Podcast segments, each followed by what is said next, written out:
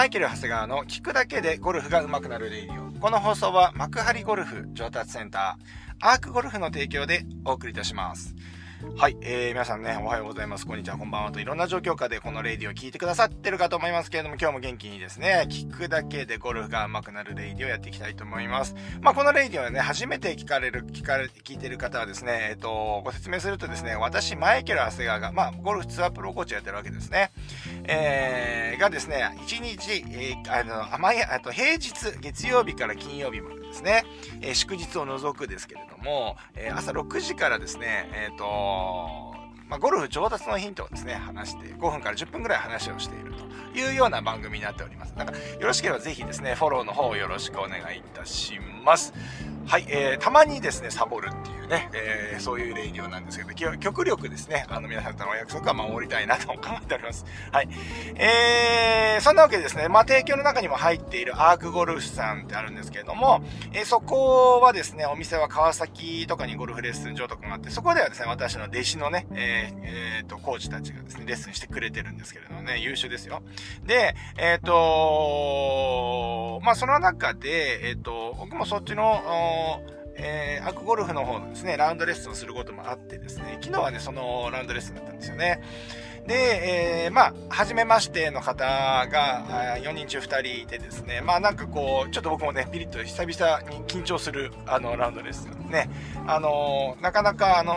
新規でね、お会いする方、レッスンするところで、今、なかなか少ない、機会としては少なくなってきているので、まあちょっと、あの、僕の中でもちょっとこう、緊張感があるようなラウンドレッスンだったんですけれども、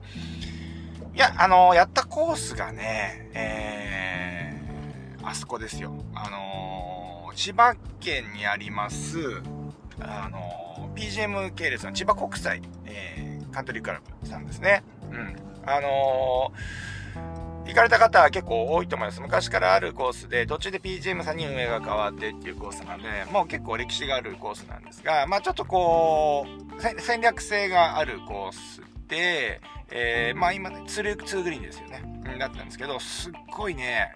グリーンのコンディション良かったっす。はい。で、僕自身は昨日プレイしなかったので、あのー、まあ、お客様だけプレイされたんですけど、いやー、プレイしたくなりましたね。やっぱグリーンがいいってやっぱりね、何はともあれ、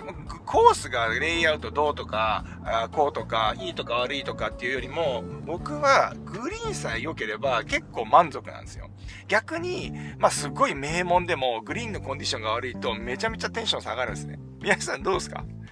そんな感じないですかね？はい。唯一機能、まあいいや、言うのやめよう、唯一、まあ。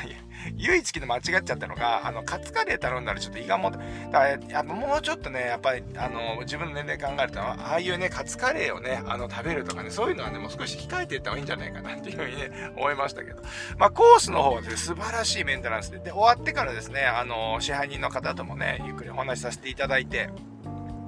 いや、なんかあのまあ、すごく、あのね、要はグリーン最高でしたねって言ったら、いや、なんかあのー、良くなっちゃったんだよね、とか言ってましたけど、良くなっちゃったってね、多分おそらく支配人さんがですね、しっかりいつも、あのー、ゴルフコースの方見て、えーてですね、多分グリーンキーパーさんの方も優秀で、すごくそのあたりの連携がうまくいってるんだと思うんですよ。僕はやっぱり様々なゴルフ場にね、あの、僕は、まあ、従業員としても行ったし、ね、お客さんとしても行ってたりするので、あの、よくゴルフ場はね、わかるんですけれども、やっぱりそこの連携がですね、うまくいってるコースっていうのは、やっぱコースコンディションめちゃくちゃいいで、いいよねっていう。これはね、名門だけじゃないんですよ。限らず、まあ、どのコースでも、やっぱり大体ですね、あのー、コンディションがいいコースっていうのは、まずグリーンキーパーさんが優秀であるっていうことがあると、やっぱりそこで、えっ、ー、と、まあ、支配人さんがやっぱ目を光らしてると。ね、えー、いうところなんですよね。いやー、よかった。うん、だからね、ちょっとね、僕も、あのー、自分でプレイしたくなりましたね。うん。で、今日の話なんだけど、やっぱりね、あのー、大叩きホール減らそうよねっていう話をしていきたいなと思うんですこれ本題なんですけど、本題入るまでも5分ぐらいかかる。5分から10分のね、あの話をするって言って本題入るまで。まあでも今の前置きとしては、今全部繋がってるんだけど、まあグリーンのコンディションがいいってことはめちゃくちゃ早かったんですよ。うん、綺麗で早かったです。で、えー、あれだけセルフのね、コースであんだけ綺麗な状態するのって難しいと思うんだけどね。で、で、えっ、ー、と、先ほど話したように、えっ、ー、と、千葉国際さんはちょっと戦略性が高くて、えー、ただ飛ばすだけじゃなくて、ティーショットからポジションポジションで打っていかないと、スコアが作れないコースであることは、まあ当然のことなんだけれども、えー、グリーンもですね、2グリーンで傾斜があるんですよね。あの、そうなってきて、えっ、ー、と、2グリーン、グリーンが小さくて、えー、速くなるってことになると、傾斜が速くなるってことになると、絶対に外したらいけないところが出てくるってことなんですよね。えー、もうそっちに外してしまったら、どれだけうまく打っても、寄らない。寄らないどころか乗らないっていうね、状況が起こるわけですよね。いわゆる行ったり来たりみたいなことになるわけですよ。これね、皆さんね、あの、本当に客観的に自分も見れてるかどうかっていうのはすごく重要だと思うんですが、えー、もう絶対に寄らない、乗らない方に外してしまうと、やっぱり大叩きホールになるんですね。そこまで2打3打で行っても、そこから5、6回かかっちゃって、結局9とか10とかね、なり得るわけですよね。でね、意外とこういうところってね、なんかコースマネジメントが悪かった、要はコースマネジメントができてないと、そういうコース行くと絶対スコア作れないわけですよ。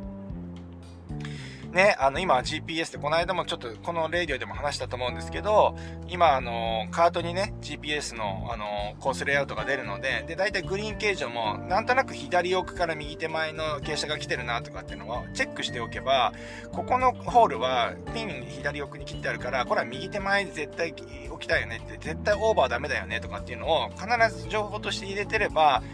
えー、どんなミッションとしても右手前に、右側、右側の手前に、あのー、打っていくっていうのがすごく重要なんですよね。あのー、打っていくというか、打つ意思を持つっていうことが重要なんですよ。行くか行かないかっていうのは、それはまたスキルの問題があると思いますが、まあ、プランの段階でそういうのをしっかりやっておく。ね、そういうことができないとダメなんですよね。なんだけど、えっ、ー、と、まあ、あんまりそういうのは考えないで、ピンを、とにかくレーザーでね、ピンをピッと当てて、135ですって言って、135ぴったりのクラブでね、バンって打ってって、やっぱ左奥、奥に外して、オーバーして、もう難しいアプローチが残って、えー、行ったら左になってしまって大叩きしてしまう、みたいなね。ことが起きるんですよね。だから、そのコンディションが良くなれば、コンディションが良くなるということは、ちょっと難易度が上がってくると、やっぱりそういうコースマネジメントができないと大叩きする。で、逆に言うと、あの、それができればスコア作れるってことなんですが、まあ、皆さんね、これをね、自分のスキルのせいにしてしまったりするんですよね。いやーなんかあの、ずっといい最初はいい調子だったんだけど、どっかのホールで、えー、なんか後半のあのホールで、まあ12打っちゃって、もうそこでもうバラバラになってしまいました、みたいなね。いやなんかドライバーが、みたいな話になるんだけど、いやドライバーとかじゃなくて、そもそもそこってあの、ドライバー必要だったっていうとこ、ドライバー持っちゃいけないホールじゃなかったとか、で、あと今のコースのところとかも、あのーアプローチがとかバンカーがとかパターがとかじゃなくて、それそもそもそのポジション、狙ってたポジション合ってたみたいなところに行かないと、あのー、本当に、あのー、ゴルフの技術というかスキルが上がっても、スコアがついてこないっていう状況になってしまうんですね。ですから、皆さん、ここ一番大事なところなんで聞いてもらいたいんですけど、やはりですね、あの、プロは当たり前にやっている確率のいいところにしっかり打つっていうことをしっかり徹底してゴルフマネジメントしてください。で、これは、めんどくさいなとかね、小難しいなって思わずにですね、もっと簡単でもいいから、どこが一番簡単にいけるかなとか、どこに外しちゃいけないのかなっていうのを意図的に、どのレベルの人でもやってください。うん。やることによって、やっぱりそこはスコアにつながってくると思います。年間の平均スコアも当然変わってくると思うし、えー、当然今までですね、あのー何て言うんですかね、ベストスコアを更新できなかったコースも、やっぱり攻略の意図が見えてくるはずなんですね。で、やっぱりこう右に打っちゃいけない、左に打っちゃいけないとかね、オーバーしちゃいけない、ショートしちゃいけないっていうのをコースマネジメントやるためには、練習場での練習も変わってくるわけですよね。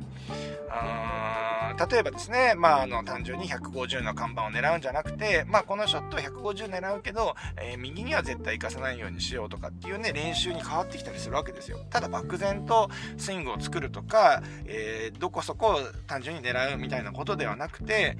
えー、ターゲット意識を持ちながらミスを想定した練習ができるように。まあそういう練習っていうのは本当に本番を想定した練習なので、本番できるわけじゃないですか。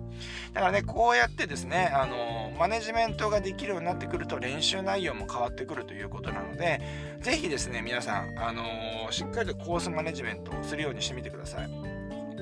まあ実際のところですね、あのまあ、プレーの進行を早くするためとかにですね、混んでる時期、でも土曜日、日曜日とかはですね、やっぱりあのー、まあ、あんまり考えなくても済むようなピンポジになりやすいんですよね。ど真ん中に切ったりとかね。まあ、そうするとあんまりそういうの考えなくても済むよね、みたいな話になるんですが、それでもなんかどちらか、どっちにやっちゃいけないかとかって分かると思います。ね、で、ど、あとはね、雨予報とかだとですね、高い位置にね、ピン切ったりするんで、やっぱピンポジ難しくなるんで、雨予報の時なんか意外とですね、コースマネジメント学習日和だったりしますので、ぜひですね、皆さんそのあたり意識してですね、必ずティーインググラウンドで、あと、ティーイングエリアか。ティーイング、ティーイングエリアで、えっ、と、GPS で名前、名前で、あの、グリーンの形状と傾斜をね、大体をチェックして、このグリーンはどちらにボールを置くべきかっていうのをちゃんと頭に入れた上で、ティーショットから打っていくっていうのを実践してやってみてください。まあ、最初はやれる限りでいいと思いますで、そのうち、それをやらないと、こ気持ち悪くてもう攻められないみたいなね、あの、コースが攻められないみたいなことになってきますので、あの、ぜひ皆さん、あの、どのレベルの方でもですね、コースマネジメントしっかり立ててやるようにしてみてください。そんなわけで、えー、今日もいってらっしゃい。